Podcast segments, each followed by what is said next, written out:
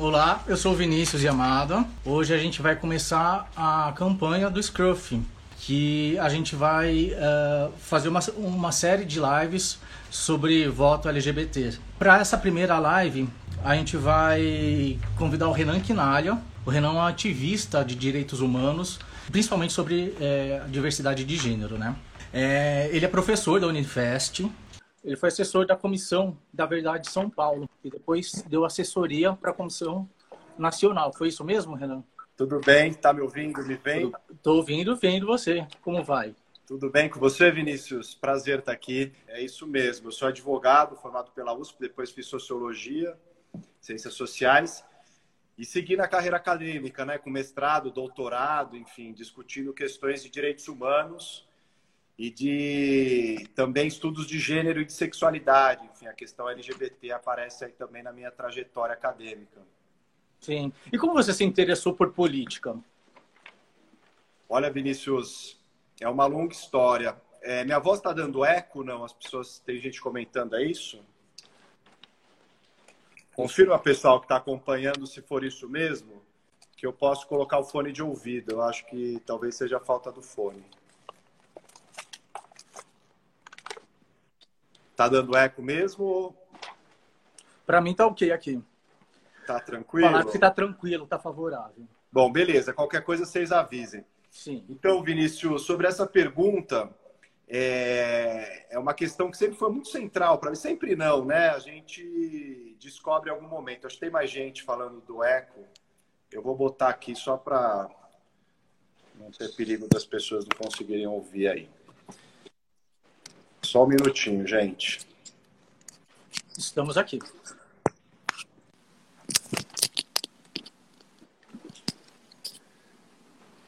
Pronto, imagino que agora esteja melhor. O fone sempre melhora. É, então, é o seguinte, Vinícius, eu no movimento secundarista, quando estava no ensino médio, eu estudei num colégio que é uma escola técnica federal aqui em São Paulo. Não sei se o pessoal que está acompanhando conhece, mas é um lugar que é, depois se transformou também em universidade, mas era um lugar de ensino médio e técnico. Eu fiz técnico em telecomunicações e ali, já no ensino médio, eu comecei a me interessar por política, porque tinha muita organização de movimento estudantil, Grêmio acontecia ali, etc. E aí, quando eu entrei ali, eu tinha tido pouco contato com política. Minha família não é uma família muito politizada, enfim, não, não tive essa educação política desde casa. Mas foi justamente nesse colégio, quando eu tinha ali meus 14, 15 anos, que eu começo a me engajar cada vez mais numa atividade é, de, de militância mesmo. Então eu comecei a me interessar por política naquela época, isso era comecinho dos anos 2000, então o debate era um pouco ALCA no Brasil, né? a questão do passe livre, eu também me engajei ali. E aí fiz parte do Grêmio e comecei aí uma ligação forte com a política, né? De querer estudar, a escolha por direito também tinha é, tem essa relação muito forte pela minha, pelo meu interesse por política, porque o direito é uma área que tem uma relação, uma interface muito grande, né? Com a política institucional, enfim, é, e com o ativismo. Então tudo isso me marcou muito na minha trajetória. E na faculdade que eu fui, né? Seguindo numa militância no campo dos direitos humanos e ao me assumir também gay, que eu uh, comecei a ter uma militância, um ativismo LGBT. Então a política ela sempre teve no meu horizonte, né? Às vezes com causas diferentes, com tipos de militâncias diferentes, mas foi algo que eu sempre cultivei, sempre busquei conhecer mais, estudar mais e me posicionar publicamente.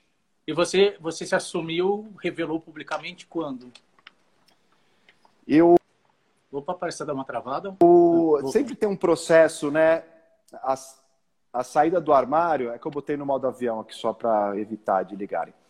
É, esse processo de saída do armário é um processo curioso, né? Tem um filósofo que eu gosto muito, que é o Didier Ribon, que ele fala que a saída do armário ela nunca é plena, né? Ela não se dá num ato único. A gente vai saindo ao, do armário, sempre no gerúndio, né? Uma atividade que a gente vai fazendo uhum. a vida inteira. Então eu saí do armário, dependendo para quem a gente considerar em um momento, né?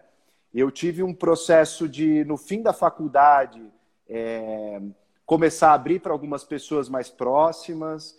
Fui contar para minha mãe primeiro, ainda no, ainda do, é, no fim da faculdade. depois para alguns amigos. Foi um processo meio gradativo, assim, né? Que levaram alguns meses, é, ou até ano, mais de ano, para um processo de sair do armário até eu ter um primeiro relacionamento com um cara e assumir isso publicamente, de modo tranquilo. Né? Aí eu já estava com meus 23, 24 é, anos depois da faculdade. E nesse processo de sair também, você começou a estudar muito a história né, do movimento LGBT no Brasil, né? Tanto que você acabou fazendo uma curadoria de um livro agora, uma organização de um livro, né? Exato, exato. Eu comecei Como a me chama dedicar... o livro mesmo? É, o livro se chama História do Movimento LGBT no Brasil. Então foi publicado pela editora Alameda. Até deixei separado aqui para mostrar. Essa oh. aqui é a capa, que tem uma ilustração linda da Laerte. É, bem a capa. E é um, e é um livro grande, assim, são umas 600 páginas é, com um panorama da história do movimento no Brasil todo, né? Então, tentando abranger a representatividade de todas as siglas, das diferenças raciais, regionais, dentro do movimento LGBT brasileiro. É, e foi um esforço coletivo, né? um livro com mais de 30 autores e autoras do país todo, que buscam, uh, uh, de diversas áreas diferentes do conhecimento, que buscam entender como se deu o desenvolvimento do movimento LGBT no Brasil. Então foi muito curioso, porque como eu sempre gostei muito de estudar também, é, além da política, né, o fato de me assumir LGBT, ter uma identidade pessoal LGBT, me fez logo ter uma identidade política LGBT e também ter um interesse teórico, acadêmico por isso. E aí eu acabei uh, me dedicando muito né, a esses estudos sobre o movimento, sobre os direitos LGBTs no Brasil, enfim, tenho me dedicado a esses temas de pesquisa até hoje, né, tenho trabalhado essa agenda já há alguns anos e sigo trabalhando. Então, é, é, para mim faz muito sentido isso, né, também, de eu estudar algo que me diz respeito diretamente. Eu acho que isso é um chamado que eu sinto, né? Por ser um, um, homem gay, tem que me engajar nessa luta LGBT, estudar e ajudar a construir e a preservar a memória de luta desse movimento. Esse, é, você tem outros títulos publicados, né? Esse, esse foi o primeiro voltado para LGBTs?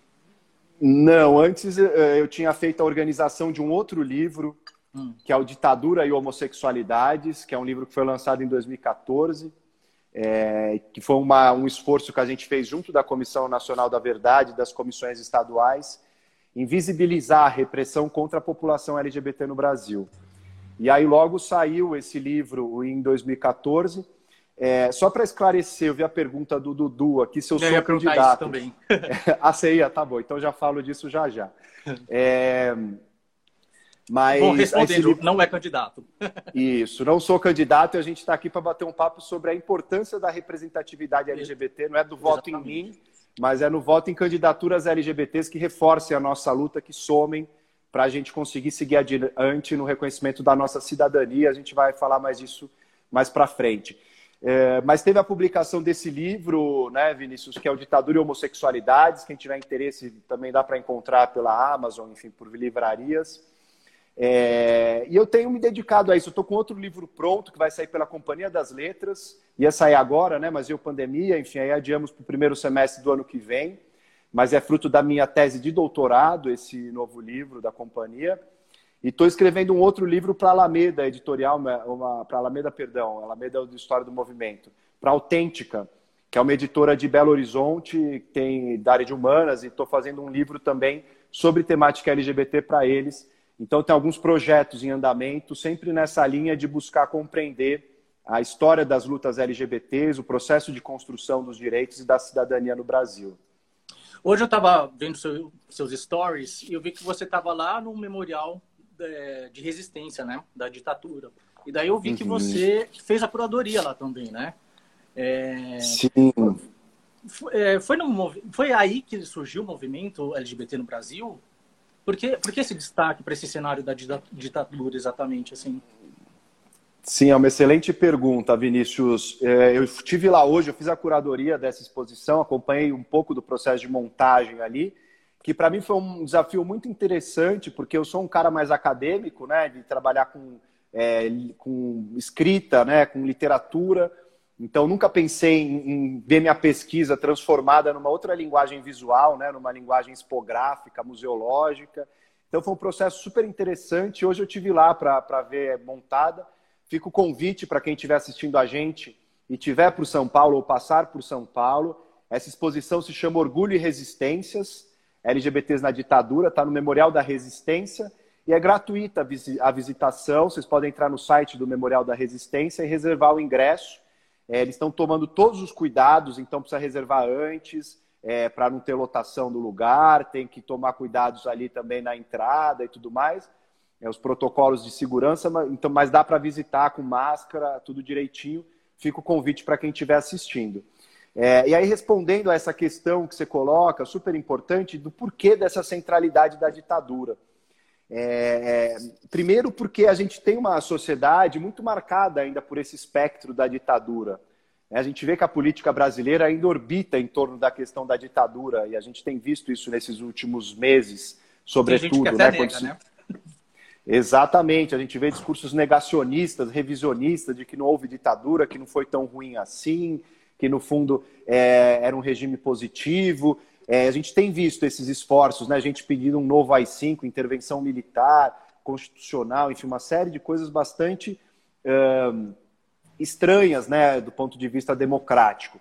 É, então a ditadura é algo muito presente. Além disso, para a população LGBT, a gente não tem muito essa ideia, né? Quando a gente vai se descobrindo LGBT, não está muito nesse repertório, pelo menos não estava. Né? Acho que agora, para as novas gerações que estão vindo, esses né? materiais. É, acho que está mais contextualizado, tem muito mais material na internet, né? Eu acho que a gente é de uma geração que a gente não tinha referências tão claras, né? Não tinha como uh, Gay Blog, BR, enfim, portais que dão notícias, que mostram referências, que informam Era as pessoas. Só, né? Exatamente. A gente nem internet direito a gente conseguiu navegar na adolescência, né? Era o começo desse processo. Então, é, é interessante que essas pessoas vão chegando e já começam a ver muito mais repertório e material de conhecimento. E é durante a ditadura que o movimento LGBT se organiza no Brasil. É, em 1978, que é o primeiro esforço de associação organizada mesmo, né, de movimento social organizado, fazendo reuniões, né, se juntando, fazendo atos públicos de rua para reivindicar igualdade, liberdade e cidadania. Então, é importante a gente. Público. É, em 1978, a gente tem o primeiro grupo acontecendo, em 79 que ele começa a ir para a rua, mas em ah, 78 tá. começam as primeiras reuniões. Isso, né? então, isso onde? Aqui isso em São, São Paulo. Paulo. Em São Paulo, graças à iniciativa do João Silvério Trevisan, que é um grande pioneiro do nosso movimento LGBT, uma figura é, importantíssima. E é, claro que sempre teve, as pessoas podem ficar com essa dúvida, vivo, falar, né? mas ele está vivo, ele está vivo e atuante, enfim, escrevendo, é um escritor que tem livros incríveis. Vou deixar um dele de recomendação, que é sobre a história uh, LGBT no Brasil, que é o Devassos no Paraíso, mas ele Sim. tem muitos livros de literatura, enfim, de outras questões também.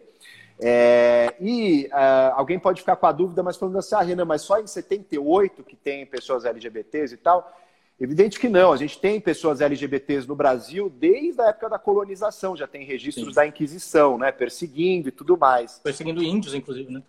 Exatamente. E a gente é, tem o que eu estou falando é do movimento organizado, movimento social organizado. E isso só começa em 1978, há pouco mais de 40 anos. Né? E 40 anos é um tempo relativamente curto do ponto de vista histórico, mas a verdade é que, desde então, o movimento também aperfeiçoou muito, evoluiu muito e conseguiu conquistas muito importantes. E, e depois desse, dessa reunião, do tipo, ah, vamos nos organizar, né? Vamos, é, é, vamos falar sobre isso, né? Porque antes era uma uhum. coisa que até não era falado, né? A partir desse momento, como que foi o 80? Parece que foi um pouco mais leve, né? Porque assim, já, já começou a ter é, estabelecimentos que, que aceitavam, aceitavam né? É, uhum. gays, enfim, teve as primeiras boates. Como que foi os 80? Essa, essa é uma questão interessante de ver, né? Porque mesmo na época da ditadura, você já tinha nos anos 60, 70, nos grandes centros urbanos, né? O Rio, São Paulo, tem muito material sobre isso, mas em outras capitais também. Você via se inchando cada vez mais o gueto, Uhum. A população LGBT saía das cidades pequenas e ia para cidades grandes, para buscar o quê? Anonimato, né? não ser reconhecido e poder ter alguns lugares de sociabilidade, de pegação, né? como parques, praças, banheiros públicos, etc, etc. E alguns poucos bares que existiam, que não eram abertamente LGBTs, mas que, como Sim. você disse, aceitavam, toleravam ali a população LGBT. Então, você tem na ditadura uma repressão que vai crescendo, e, ao mesmo tempo, uma vida LGBT que também vai crescendo, resistindo nas frestas, nas frestas, nessas brechas do próprio regime autoritário. E aí, nos anos 70, fim dos 70, que vem esse movimento, o Trevisan relata que era muito difícil, em 76 ele tenta organizar reuniões, as pessoas vão para a reunião, mas as pessoas não se assumiam gays, homossexuais, nem para elas próprias. Elas tinham dificuldade de falar do assunto. Sim. E aí, em 78, ele sente que mudou um pouco o clima. Era o momento de abertura da ditadura. E aí, as pessoas iam para o grupo, e não era um grupo que as pessoas já entravam falando: eu sou LGBT, eu vou para a rua, vamos lutar. As pessoas entravam para falar da sua experiência primeiro, né? Olá, eu sou o Renan, eu sou professor, eu sou gay, etc, etc. Então as pessoas começavam a criar empatia, conversar com pares, porque, como eu disse, não tinha referências de publicações e tudo isso, estava começando a surgir essas coisas. Então, as pessoas chegavam, se aproximavam e aí começaram a ter uma atuação de sair à rua, de fazer atos públicos em 79, em 80. O movimento vai crescendo. Para você ter uma ideia, Vinícius, em 80 a gente contabiliza 22 grupos, além do grupo Somos, que foi esse pioneiro em São Paulo, por todo o país. Mais de duas dezenas de grupos que surgiram né? Bastante coisa para um Muita espaço curto de tempo. Não fazia ideia. Pois é, em vários lugares, muito no eixo Rio-São Paulo, mas em vários lugares do país. Brasília, eh, Rio Grande do Sul, também Porto Alegre, no Nordeste, né? É, com o GGB, o Grupo Gay da Bahia, que até hoje existe, com o Dialoguei de Sergipe, enfim, grupos por todo o país vão surgindo no começo da década de 80. Mas aí vem uma coisa chamada epidemia do HIV-AIDS. Sim. E isso é um baque muito forte no movimento, porque né? Em 82, o primeiro caso, 83, Marquito morre, um estilista famoso. Uh, começa a se associar à doença como se fosse uma peste gay ou um câncer gay, que era como se chamava na imprensa na época. Ninguém sabia o que era, as pessoas morriam, o Estado não tinha tratamento de saúde nenhum, não tinha indústria farmacêutica pesquisando ainda a doença, então é o começo, e aí a gente tem um baque muito grande, porque os grupos vão diminuindo, né? As pessoas vão morrendo é, e é um impacto muito grande que talvez a gente, né, de uma geração que vem depois, muitas vezes não tem essa dimensão do quão impactante foi essa epidemia sobre a população LGBT, né? É, mas fato é que a partir também dessa epidemia, as campanhas de prevenção começam a acontecer mais fortemente e a população LGBT, o próprio movimento que vai cuidar das campanhas de prevenção porque é quem estava mais capilarizado para fazer isso. Né? As secretarias de saúde não tinham essa estrutura. Então, faziam convênios com entidades e ONGs LGBTs e elas começam a se juntar para fazer campanhas, recebem financiamento. E aí, os grupos LGBTs começam, no fim da década de 80, a ter mais estrutura, né? começam a ter mais recurso, começam a ter sede, começam a ter um telefone, começam a poder fazer atendimentos das pessoas, dar assessoria jurídica, né, colaborar com, com tratamento de saúde, com campanhas de educação e assim por diante. Então, o movimento, no fim da década de 80, ele volta a crescer, a se replicar pelo país todo, também em alguma medida por conta da epidemia do HIV/AIDS, que de um lado estigmatizou a identidade LGBT, associando a doença, e de outro permitiu que fosse dada uma resposta comunitária muito bonita da nossa comunidade LGBT a essa doença, né? Foi uma experiência. Agora a gente está numa pandemia, discute resposta comunitária, solidariedade, né? Mas a experiência do HIV/AIDS também passa muito por aí e graças à comunidade LGBT que hoje tem tratamento, né? Que a gente tem uma política como essa no Brasil, o Sistema Único de Saúde também no Brasil é essa luta uh, contra a epidemia do HIV/AIDS que o movimento LGBT foi fundamental. Então, é, praticamente o Estado é, fechou os olhos, né? E quem cuidou dos próprios LGBTs foram eles, né? Que, que, que tinham, claro, né? eram amigos ali e o Estado praticamente né, não, não fazia nada. Era isso? Isso, exatamente isso, Vinícius. Tem um filme que eu gosto muito que se chama The Normal Heart. É, é um filme baseado na, na obra do Larry Kramer, que morreu no começo desse ano. E essa, é, esse filme é maravilhoso, porque conta a história do começo da epidemia nos Estados Unidos, né, em 81, e como o governo Reagan, conservador, deixou as pessoas LGBTs morrerem, não estava nem aí de preocupação. Né? No Brasil, para você ter uma ideia, Vinícius, só em 1988 que nós vamos ter um programa estadual de combate ao HIV/AIDS. A epidemia começa em 82, 83 já, em São Sim. Paulo. né? Então é um programa que vai ser em São Paulo e logo depois é nacionalizado no fim da década de 80, começo de 90. Né? Então demora anos para isso acontecer. E enquanto não acontecia, as pessoas estavam morrendo a ponto de ter velórios, enterros de amigos, de ex-companheiros, né? que era uma coisa quase que semanal. Aquela série Pose, é, do Ryan Murphy, que eu Sim. adoro, a segunda temporada, fala muito disso também. E, e, no 90 foi mais tranquilo ou ainda teve que ter muita resistência para a gente, é, enfim, ter nossos direitos ali, inclusive de saúde ali, né? É, a verdade é que sempre foi muita luta para a população LGBT, né? A gente vê que é um processo gradativo de aumento de força, né, do movimento e amplificando sua voz na sociedade. Chega nos anos 90, a gente começa a ter essas políticas de saúde, a estrutura das ONGs está mais robusta também do movimento LGBT, porque participaram disso, de, desse processo né, de campanhas de prevenção, receberam financiamentos, começam a fazer encontros nacionais mais frequentes, e é quando também as lésbicas, é, as pessoas trans começam a se autonomizar cada vez mais, por entender que o movimento estava muito centrado na figura só dos homens gays. Então, tem encontros específicos das lésbicas, organizações das pessoas trans, como a Astral, que é fundada no Rio de Janeiro em 1992, depois vira a ANTRA, né, que é a Associação Nacional de Travestis e Transsexuais, que até hoje está aí muito atuante. É, e você tem nos anos 90 um marco de visibilidade do o movimento. Está dando uma travadinha? Voltou agora?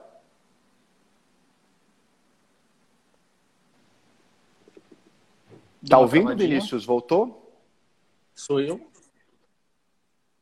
Você está tá me ouvindo agora? Não. Estou ah, te ouvindo. Tá, você está me ouvindo não? Estou te ouvindo. Maravilha, destravou então. Falando. Tá. É, então, nos anos 90, como eu estava dizendo, a hora que deu essa paralisada, é, você tem um processo de maior visibilidade massiva do movimento LGBT.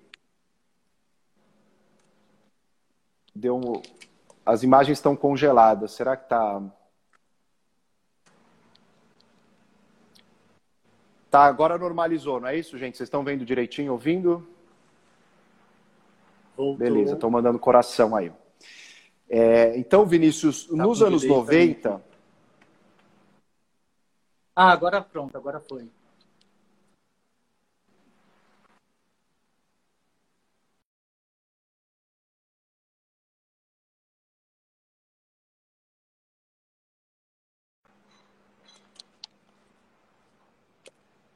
Será que sou eu que estou travado?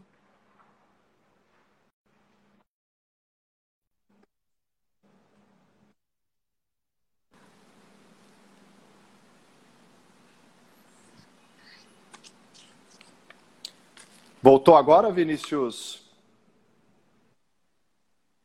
Ah, tá voltando. É, eu tirei o Wi-Fi, não sei se é um problema do meu Wi-Fi. O vizinho não pagou esse mês? O vizinho não pagou o Wi-Fi. Estão me ouvindo ou não? Aqui tá voltando, é, tá voltando lentamente. Tá, tá voltando. Pode falar. Vamos ver se normalizou agora. Tá os dois ok, gente? Que tá acompanhando Voltou aí. Maravilha. Qualquer coisa vocês... Cintia vocês avisem nos comentários aí.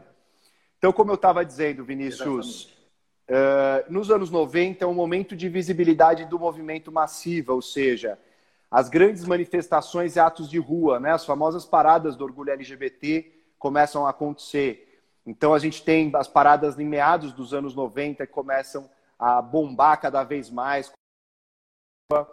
E a gente nota, 90, a a população LGBT vai tendo cada vez mais um mercado segmentado. Então, revista, população, publicações, programas né, de televisão, de rádio vão abrangendo cada vez mais esses temas.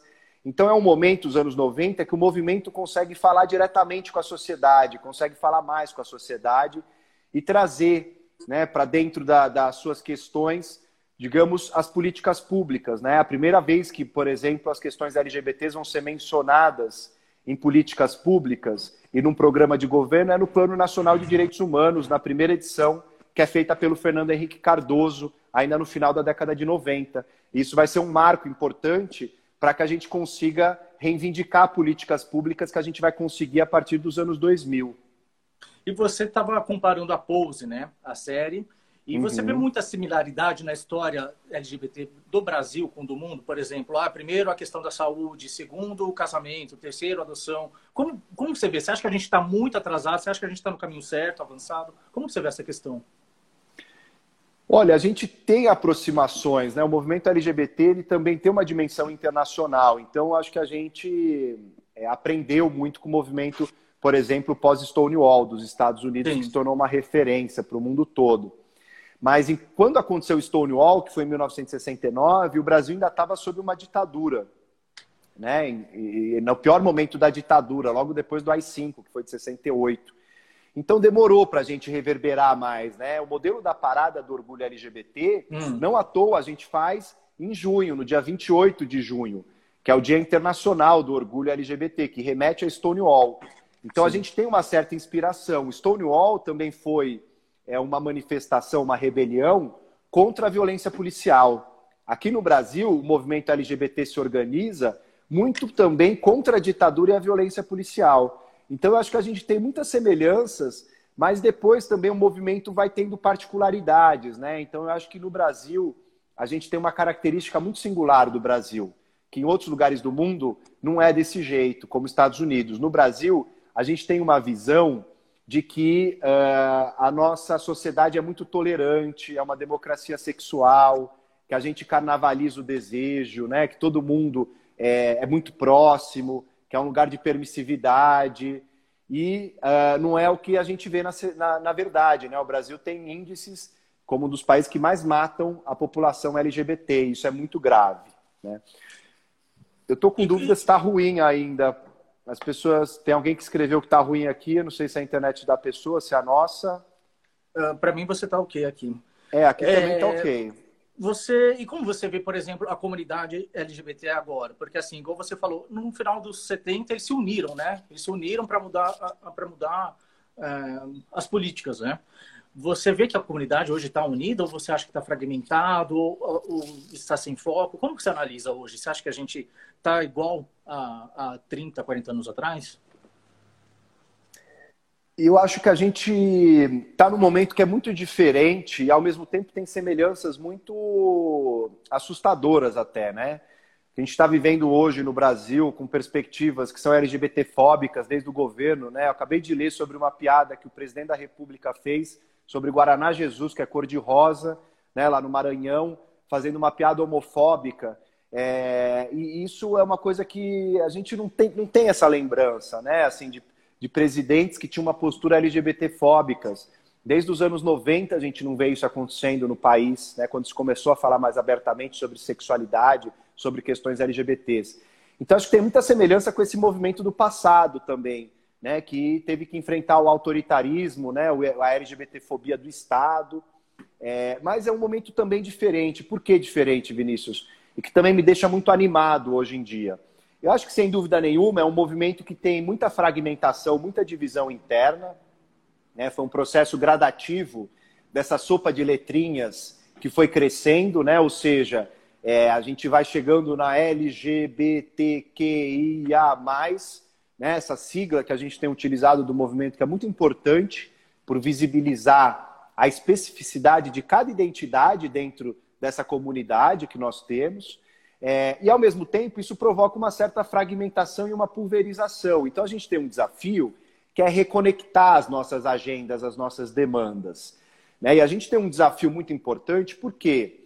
Porque o Brasil é um dos países no mundo que mais reconhecem os direitos LGBTs formalmente. No Brasil, nós temos, desde 2010 para cá, nos últimos 10 anos, veja, pouco tempo, né, do ponto de vista histórico, em menos de uma década, nós conseguimos união homoafetiva, casamento entre pessoas do mesmo sexo, direito à identidade de gênero das pessoas trans, tivemos a criminalização da LGBTfobia no ano passado, esse ano o direito à doação de sangue por homens, gays e bissexuais, mulheres trans, travestis. Ou seja, nós temos os principais direitos reivindicados pelo movimento historicamente. Né? Agora, nós temos um grande desafio para o movimento, que ele precisa se reinventar, porque ele precisa pressionar né, o Estado para fazer valer esses direitos, nós precisamos efetivar esses direitos, porque estão longe da realidade, né? a gente conseguiu criminalizar a LGBTfobia, mas a violência não para de crescer contra a população LGBT. Né? A gente conseguiu ter muito mais espaço na sociedade, mas paradoxalmente os setores conservadores, fundamentalistas religiosos, ganharam ainda mais espaço que a gente na sociedade. Né? Então eu acho que o movimento agora ele precisa se reinventar. Nós temos que buscar construir pontes, né, para ter mais união dentro da comunidade, dentro do movimento, para a gente fazer frente a essa ofensiva conservadora que a gente está vivendo nesse momento do Brasil e do mundo. Né? Não é só aqui no Brasil também, não. E você, é, analisando esse panorama, né, essa onda conservadora, por exemplo, você acha que uh, os candidatos LGBT estão em desvantagem? A gente está meio enfraquecido nessa questão? Ou, enfim, está é, tá competindo tranquilamente depende de nós mudarmos isso? Eu acho que as pessoas LGBTs elas têm mais dificuldades, né? Eu acho que a gente tem visto um processo que é muito interessante e bonito, né? De pessoas LGBTs entrando nos partidos políticos, de pessoas LGBTs se lançando candidatas. É, a gente sabe a dificuldade, o esforço que demanda você se prestar a ser candidato para um cargo eletivo, né? A quantidade de energia, de tempo, de recurso é, emocional, de recurso financeiro que isso demanda, né? De você conversar com as pessoas e, e tudo mais. Né? Então, reforçando aí a chamada do Scruff Brasil, que a gente precisa votar pra, em pessoas LGBTQIA+, né? esclarecendo para quem chegou depois, eu não sou candidato, né? eu estou aqui na condição de alguém que estuda esse movimento, né? que é, acompanha essa trajetória de ativismo para a gente falar justamente da importância do voto LGBT né? em pessoas LGBTs para conseguir levar adiante essa luta. E por que, Vinícius? Porque a gente tem uma realidade no país que é, nós temos direitos reconhecidos formalmente pelo Supremo Tribunal Federal, mas a gente não tem uma única lei, uma única lei na história do Congresso Nacional em favor da população LGBT que tenha sido aprovada. Mesmo Isso... essa do ano passado, ela não, não, não diz LGBT. Não, porque ela é uma decisão do Supremo Tribunal Federal. Então, veja, nós temos decisões da Suprema Corte que são uhum. importantes, são vitórias, porque reconhecem nossos direitos, mas a gente não tem uma lei aprovada no Congresso e sancionada pelo presidente que daria mais solidez para os nossos direitos. Né? Outros países, como a Argentina, fizeram uma lei de identidade de gênero. Né? A Argentina, a lei do matrimônio igualitário na Argentina. Aqui no Brasil, nós temos decisões da Suprema Corte. Se muda a composição da Suprema Corte, nossos direitos podem ser revistos. Né? E, você consegue cristalizar e reforçar o direito se é no legislativo. E por que, que nós não temos leis para a população LGBT? Porque nós não temos candidatos que se elejam LGBTs.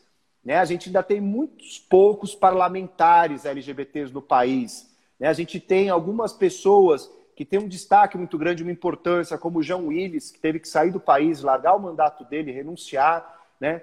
Temos uh, a Érica Malunguinho, no estado de São Paulo, a Érica Hilton também em São Paulo, C. Lima, em Pernambuco, enfim, pessoas que têm feito uma diferença muito grande, né? É, só que ainda são poucas pessoas. Por quê? Porque os partidos também não dão muita força. Né? No sistema brasileiro, no sistema eleitoral, você só acessa o sistema eleitoral se você tiver em um partido político. E aí o partido político não quer dar recurso, não quer dar visibilidade, tempo de televisão para uma pessoa LGBT. Né? Então, a gente precisa romper as barreiras de preconceito, de discriminação que estão dentro do próprio sistema partidário e do sistema eleitoral. É muito bonito ver que nós estamos com recorde nessas eleições de candidaturas LGBTs. Né? São muitas pessoas LGBTs se candidatando, colocando a cara no sol, disputando espaço e visibilidade. E por isso que nós, da comunidade, temos esse dever né, de colaborar nessas campanhas. Tem candidatos para todos os gostos, LGBTs que levantam essa bandeira da nossa cidadania e a gente precisa escolher e votar bem para a gente conseguir avançar na luta pela nossa, uh, pelos nossos direitos. Enquanto a gente consegue votar, né? Você me diz um negócio. É, mas você acha que assim, basta votar ou você acha que assim já, já, estamos, já estamos num momento que a gente precisa militar, a gente precisa juntar torcida? Como você vê isso? Você acha que é, votar basta ou precisa realmente é, se organizar, né? Criar, é, combinar votos? Como você vê é, essa mudança? Não, eu acho que eu sou uma pessoa que tem uma visão política, como a gente começou falando, né? Para mim, a minha visão de realidade é muito mediada pela política, passa muito pela política. Então, para mim, uh, e a política, para mim, ela se faz de modo coletivo sempre. Né? Acho que votar é uma das nossas obrigações e um dos nossos direitos de exercer a cidadania. Mas, sem dúvida, ainda é muito pouco. Né? A gente vai de dois Sim. em dois anos lá, aperta uma urna eletrônica e acha que com isso vai resolver o país, fazer toda a diferença. É evidente que o voto conta muito. Né? E que é muito importante votar e votar bem, votar bem pensado. Agora, nós precisamos mais que isso. Acho que nesse momento, né, a população LGBT passa por uma situação muito crítica que exige que nós também estejamos articulados, que nós dialoguemos, que nós conversemos. Né? Mas como que faz isso, Renan? Fazer política é conversar com as pessoas. Fazer política é um princípio muito simples, que é expor o ponto de vista e estar tá aberto a trocar, a dialogar, a construir pontos comuns e consensos. Né? Isso que é a democracia, a gente conseguir estabelecer territórios comuns de diálogo. Então, você chegar para a pessoa com quem você trabalha e conversar com a pessoa. Né? Você vai votar em quem? Está pensando em como? O que, que você acha importante para votar? Né? Dialogar sobre as eleições, sobre direitos LGBTs. Né? Você vai votar Contar num candidato. essa história que você contou para a gente, né? Exato, amplificar isso para dentro da comunidade, né? o conhecimento, trocar esse conhecimento somar, apoiar essas causas de luta que tem acontecido, né, por parte de uma Opa. possibilidades. Isso depende muito do nosso perfil. Voltou já, é... né? Acho que deu uma travadinha. Voltou. Então, na Isso verdade, assim, depende muito do nosso divulgar... perfil. É, quando a gente começou a divulgar, eu vi aqui até algumas pessoas comentaram: ah, tem que ter representatividade, mas também tem que é, ser a favor da gente, né? É, por exemplo, você acha que existe muitos candidatos que usam a causa a favor de si só para se eleger? Como você acha que a gente identifica esse candidato que realmente vai fazer alguma coisa gente, pela gente, outra outro candidato que está apenas usando a gente como trampolim para a carreira dele? Sim, acho que isso é uma questão fundamental, né? Porque a gente vive num momento em que há uma visibilidade da questão LGBT, né? Então você tem uma visibilidade cada vez maior graças à luta do movimento e você tem cada vez mais pessoas se identificando como LGBT, assumindo seu orgulho e assim por diante. Então, muitas pessoas oportunistas também vão surgindo, querendo pegar esse curral eleitoral, entre aspas, né? Querendo uhum. é, pegar esse público. Agora, nós precisamos ter uma atenção de olhar para a trajetória, para a história do candidato ou da candidata. Então, entender qual é o compromisso dessa pessoa com as causas LGBTs. Qual é a opinião dela sobre questões importantes para a comunidade LGBT, casamento entre pessoas do mesmo sexo, direito à identidade de gênero, como ela se posicionou nesses debates? Né? Como que ela tem se posicionado na campanha? Tem assumido uma postura de compromisso com as questões LGBTs. Né? A gente tem uma série de eh, entidades, como a Aliança Nacional LGBTI, que tem feito uma plataforma de compromisso que os candidatos podem assinar isso, né? subscrever, assumindo um compromisso público de que Sim. vão lutar pelos direitos LGBTs caso sejam eleitos e eleitas. Então a gente precisa ter é, esse olhar, que é um olhar crítico, né? que é um olhar criterioso, para não entrar em roubada, né? Para não entrar naquela pessoa que se diz LGBT, apoiadora da comunidade, quando na verdade só está querendo angariar voto e que não vai uh, lutar pelos nossos direitos, ou vai até lutar em sentido contrário, né? Para retirar os nossos direitos que foram conquistados. E agora, por exemplo, o cenário muda bastante. A gente está aqui na capital, né? A gente consegue ter uma visão de, dos candidatos mais caros, assim. Mas, por exemplo, é, no interior já, já parece que funciona um pouco diferente, né? Porque, assim, é, nem todos é, revelam ser abertamente gays, né? E, assim, uhum. às vezes o cara mora em São Paulo e só vai a cada dois anos votar, né? Vale a pena votar no único candidato LGBT da cidade ou, ou melhor por exemplo, escolher alguém que preserve uma minoria da cidade? Como você acha? A representatividade nesses lugares menores é válida? Porque, assim, é, eu vejo, é, como a gente está fazendo lista também de candidatos do Brasil inteiro, eu vejo que muitos falam, ah, eu sou LGBT, mas ele não tem proposta é, para a cidade, talvez porque tem um pouco público, ou talvez é, ele acha que isso atrapalha a campanha. Mas uhum. você acredita que esse voto é um voto válido ou é um voto aleatório? Eu acho que é preciso olhar cada realidade concreta. Né? Eu acho que o fato de um corpo LGBT ocupar um espaço de poder já é muito simbólico, ainda mais em cidades menores, cidades pequenas, do interior, em contextos rurais do país. Eu acho que você ter uma, uma pessoa LGBT que está num lugar ali, ela já é um corpo que desestabiliza o olhar. Né? As pessoas não esperariam que uma pessoa LGBT tivesse no papel de, pre, de prefeito, de vereador, de vereadora. Então, eu acho que tem um papel importante a representatividade nesse sentido de ocupar lugares e ser visível e tornar isso mais visível, né, a nossa diversidade. Mas, ao mesmo tempo, eu acho que também precisa olhar muito o programa dos candidatos. Né? Uhum. Né? É, a gente precisa olhar. Tem, tem gente comentando que no interior tem mais preconceito. Isso é verdade. Né? Tem um caso, no começo dos anos 90, de um vereador de Coqueiro Seco, né, uma cidade do Nordeste, e que o Renildo José, que era um vereador da cidade, ele se assumiu numa entrevista numa rádio como bissexual. É. E ele se assumiu no dia seguinte, ele foi encontrado morto, né, em condições muito cruéis. Então, é um dos casos também exemplares da nossa comunidade. Né? Quando um corpo LGBT se assume, se coloca, tem um risco de violência. Né? O caso da Marielle Franco também, que era um corpo que incomodava por estar ali, né? que era um corpo negro de uma mulher lésbica e etc. Então, né, eu acho que a gente tem que olhar para esse lugar, entender a importância de um corpo LGBT, somar força e também olhar para o programa, para as propostas que o candidato e a candidata apresentam. Eu acho que isso tem que se juntar. Né? Não basta só ser LGBT, mas eu acho que ser LGBT é um dado importante para a gente da comunidade. Né? Eu sempre tenho feito essa escolha de votar em candidatos LGBTs. É, é, é, óbvio que eu moro numa grande cidade como São Paulo, eu voto aqui em São Paulo, e a gente tem muitas opções. Sim. Né? É, no interior eu acho que talvez seja mais difícil às vezes, né? mas, acho, mas acho que tem,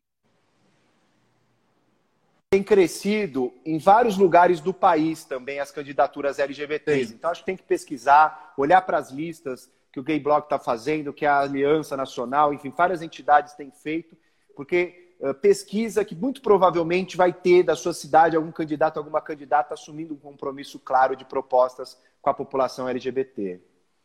É, você estava falando também de alguns é, LGBTs que até fazem, é, podem prejudicar a comunidade, né?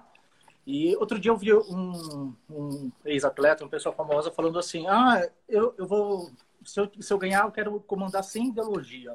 Existe isso, sem ideologia? Como, o que é essa ideologia que as pessoas falam que, que parece uma coisa tão, é, é, como se diz, aversa a, ao que é certo? Sim, essa é uma excelente questão, Vinícius. Tem essa ideia de que uh, a gente vai ter problemas, né, de uh, uh, ser uma pessoa LGBT ali não pode ser ideológica, né? não pode Isso. falar sobre política, temos que buscar um lugar que não seja ideológico. Isso não existe, gente. A política, ela é sempre ideológica, porque a ideologia não é um palavrão. Ideologia diz respeito a um conjunto é, de valores. Um palavrão, né? né? Exato, é um modo de olhar para a realidade. Né? É, um, é um modo de estar no mundo, de entender o seu lugar no mundo, interpretar esse lugar. Ideologia é um conjunto de ideias que você tem apego, que você valoriza por quais você, pelas quais você luta.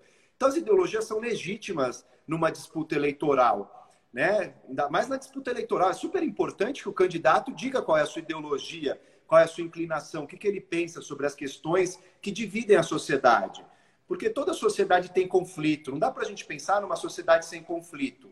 Normal ter diferenças. Tem gente que acha que uma coisa é boa, tem gente que acha que não é. Isso vai ser em qualquer questão que a gente pegar de meio ambiente, né? Até comunicação, até questão LGBT, até questão racial e assim por diante. Então a gente tem que entender que a ideologia faz parte das nossas vidas, né? Que nós não temos que ter aversão à ideologia.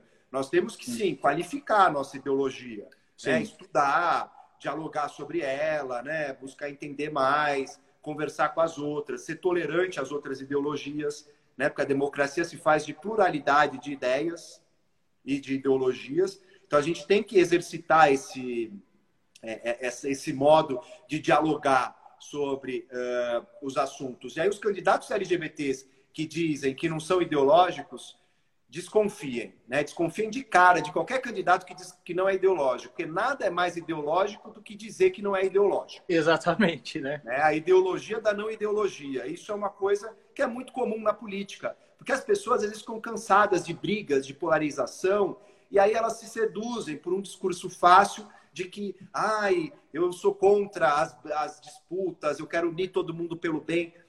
Não existe. As pessoas têm lugares sociais, elas falam de um lugar, elas têm visões de mundo muitas vezes diferentes. Vai ter embate, vai ter conflito e nós temos que votar em pessoas que defendem os valores e as propostas que nós acreditamos.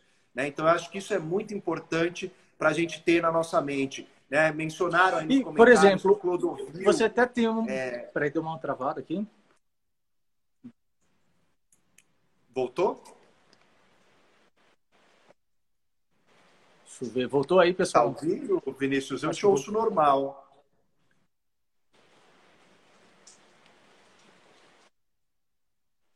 Você está me ouvindo? Eu estou ouvindo, mas sua imagem está com delay aqui. Tá tudo certo aí, pessoal? Não sei se é a chuva.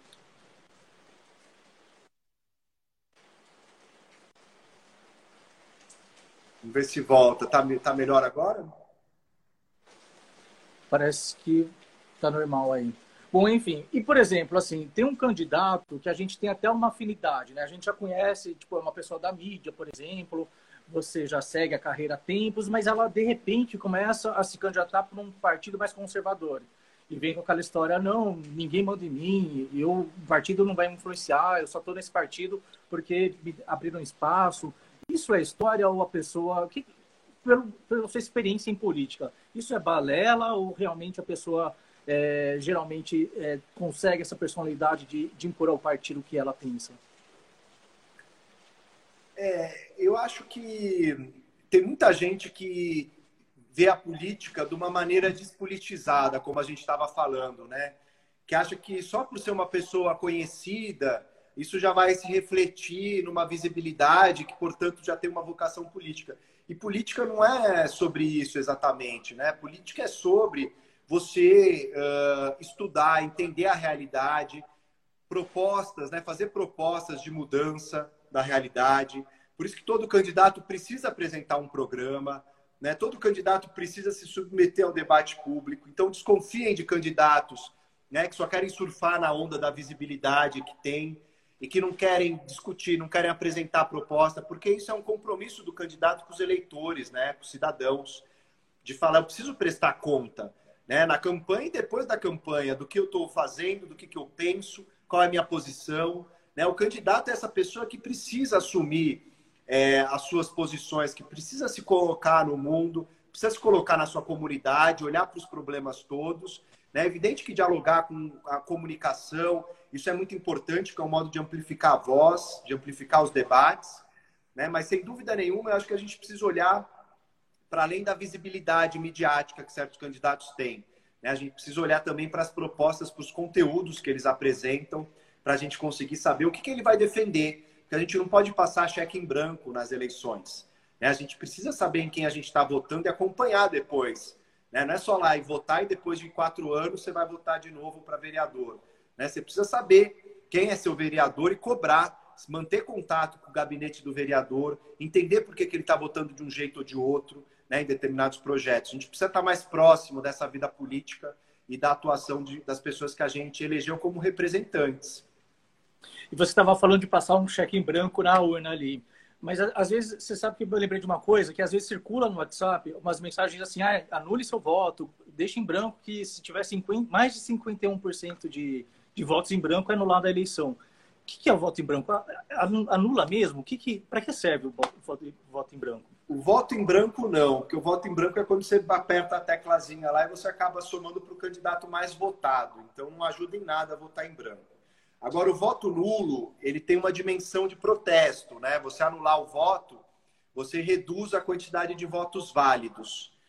Então você consegue tirar o seu voto do sistema de cômputo. O branco, ele é um voto válido, ele computa no sistema. O voto nulo é você chegar lá e clicar um número que não existe. E aí você confirma uhum. no número que não existe. Isso é o voto nulo, né? Eu acho que em alguns contextos, essa ideia de você anular seu voto pode ser um voto de protesto, né? Quando tem dois candidatos que não tem diferença nenhuma, por exemplo, no segundo turno, são horrorosos. É, agora, anular o voto numa, numa eleição para vereadores, em que você tem tantos e tantas vereadoras uh, buscando né, representar as lutas é, LGBTs democráticas, de direitos humanos, né, acho que a gente precisa votar de maneira consciente e fortalecer essas candidaturas. Né, dar o nosso apoio nas urnas, dar o nosso apoio falando com pessoas conhecidas à nossa volta, né, fazer campanha mesmo. Né, a gente não precisa ser político profissional. Eu não sou político profissional em toda eleição eu faço questão de apoiar candidatos e candidatas, né, que me procuram e que eu acho bacana e apoio mais de um e mais de uma nessas eleições, como estou apoiando. Várias pessoas que me procuraram e eu vou lá e compartilho material, eu pego material escrito entrego para pessoas próximas, porque todo mundo tem obrigação de votar no Brasil, né? O nosso voto é obrigatório. Então, se a pessoa vai votar, por que a gente não pode conversar sobre esse assunto? Né? Vamos conversar com as pessoas que estão à nossa volta, distribuir material, é, colocar o porquê que nós estamos votando, em quem nós estamos votando. Né? É uma maneira da gente politizar mais esse processo, da gente conseguir trocar mais, da gente conseguir fazer circular as informações e combater as fake news, que é algo muito grave, que tem tomado as eleições também. Né? Na maneira como os grupos de WhatsApp e as pessoas vão disseminando informações sem confirmar a veracidade. E isso é muito perigoso porque a gente acaba fazendo, eh, repassando mentiras adiante que podem é, tirar votos, né? que podem mudar o resultado das eleições. Então, isso é uma questão muito séria, da gente conversar, da gente checar as informações, conversar com as pessoas, desfazer mal entendidos e fake news, para que a gente consiga ter uma democracia que mereça esse nome.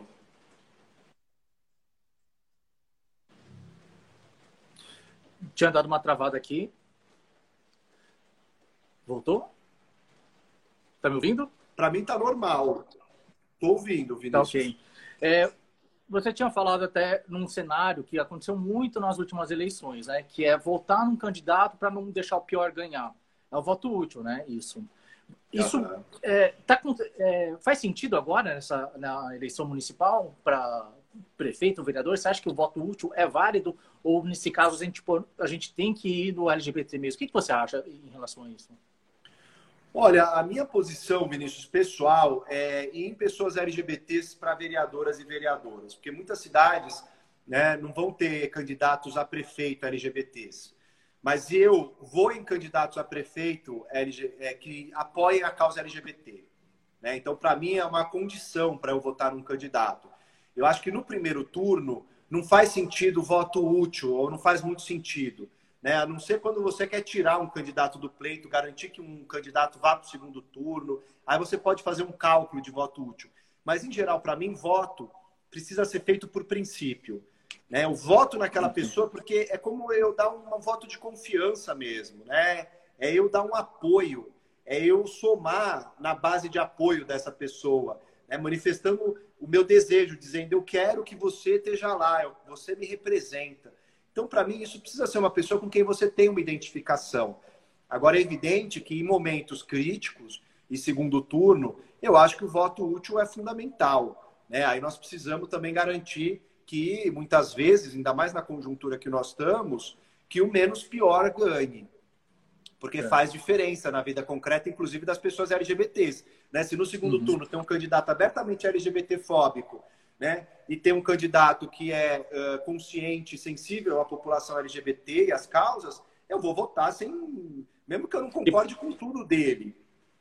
E no caso de vereador, por exemplo, porque assim é, a gente até em pesquisa a gente consegue ver mais ou menos ah, como está o Ibope lá de, de prefeitos, mas e de candidatos que não tem tanto tanto tantos dados, né? Existe voto útil para candidatos também? Como que funciona isso? Pode existir. Se você, por exemplo, olha para a realidade, mesmo não tendo pesquisas, né? Você às vezes olha e fala: Nossa, eu acho que a candidatura de tal pessoa está muito forte. Né? Por exemplo, aqui em São Paulo, a candidatura da Erika Hilton está muito forte, uma candidata que é trans, negra. E aí você fala, eu vou fazer um voto útil. Eu não ia votar nela, eu ia votar numa outra pessoa, mas eu vou votar nela porque eu estou vendo que ela tem grandes chances de ganhar. É evidente que é uma impressão, né? Você está achando, você está uh, uh, estimando isso pela sua bolha, pelo que você vê à sua volta. Mas é possível também fazer esse voto útil. Mas eu acho que mais importante do que o voto útil é importante você notar se você tem uma identificação com esse candidato e essa candidata, né? Se ela de fato representa suas ideias. Ó, é, o Scurf acabou de avisar aqui que, inclusive, vai acabar o tempo. Eu estava olhando o relógio aqui, vai mesmo. É, antes da última pergunta, eu vou avisar que o Renan vai assumir o Instagram para fazer a próxima live. Em breve a gente vai anunciar o dia, o horário e o convidado. Sim, na semana que vem vai ser a próxima live, né, Vinícius? Certo. E para finalizar aí, você tem dois minutos. Quais são as pautas que você acha mais importantes para a comunidade? Assim, porque assim, as propostas LGBT são muitas, né? Às vezes todo mundo fala assim, ah, eu vou ajudar a pessoa trans, mas enfim, o que você acha que é mais urgente agora? O que a gente precisa é, abrir o olho? Bom, antes de terminar, queria agradecer demais a você, Vinícius Gay Blog BR, e ao pessoal do Scruff Brasil pelo, pelo convite, por poder estar aqui dialogando e conversando sobre um tema tão importante. Acho que essa campanha é fundamental e deixar esse convite para a semana que vem. Uh, vai ser divulgado horário e dia, mas semana que vem a gente se encontrar numa outra live para poder aprofundar essas questões. É, e acho que das causas importantes, Vinícius, eu acho que o combate à violência é a central. Né? Acho que a população LGBT ainda está submetida a um grau muito grande de violência no Brasil e nós temos que lutar para efetivar os direitos, para tirar os direitos do papel, colocar os direitos na realidade e na vida das pessoas porque o direito ainda está muito distante. Nós conquistamos nos últimos 10 anos, como falamos aqui, muitos direitos e eles ainda não foram assimilados, eles não foram efetivados. Então, acho essa uma bandeira importante. Por fim, eu acho que a educação e a cultura são arenas fundamentais. E vereadoras educação e vereadores têm um papel fundamental na educação e na cultura, né, para a gente incentivar uma educação e uma cultura voltadas para a diversidade, para os direitos humanos e para a democracia. Eu acho que se a gente conseguir candidatos com esse compromisso, a gente vai sair muito melhor o Brasil dessas eleições de 2020. Então, maravilha. Perguntaram aqui também um pouco antes se a live vai ficar salva. Ela vai, ela vai ser transcrita em texto, vai ficar no site também. E até as eleições a gente vai pegar vários pontos que o Renan falou agora para disseminar nas redes sociais. Vocês sigam o Scruff, por favor, que o conteúdo vai estar lá também. E é isso. Muito obrigado, Renan. Legal. E nos vemos semana que vem. Valeu, Vinícius. Até a próxima semana. Um abraço para todo mundo que acompanhou. Um beijo, muito obrigado. Até mais. Valeu.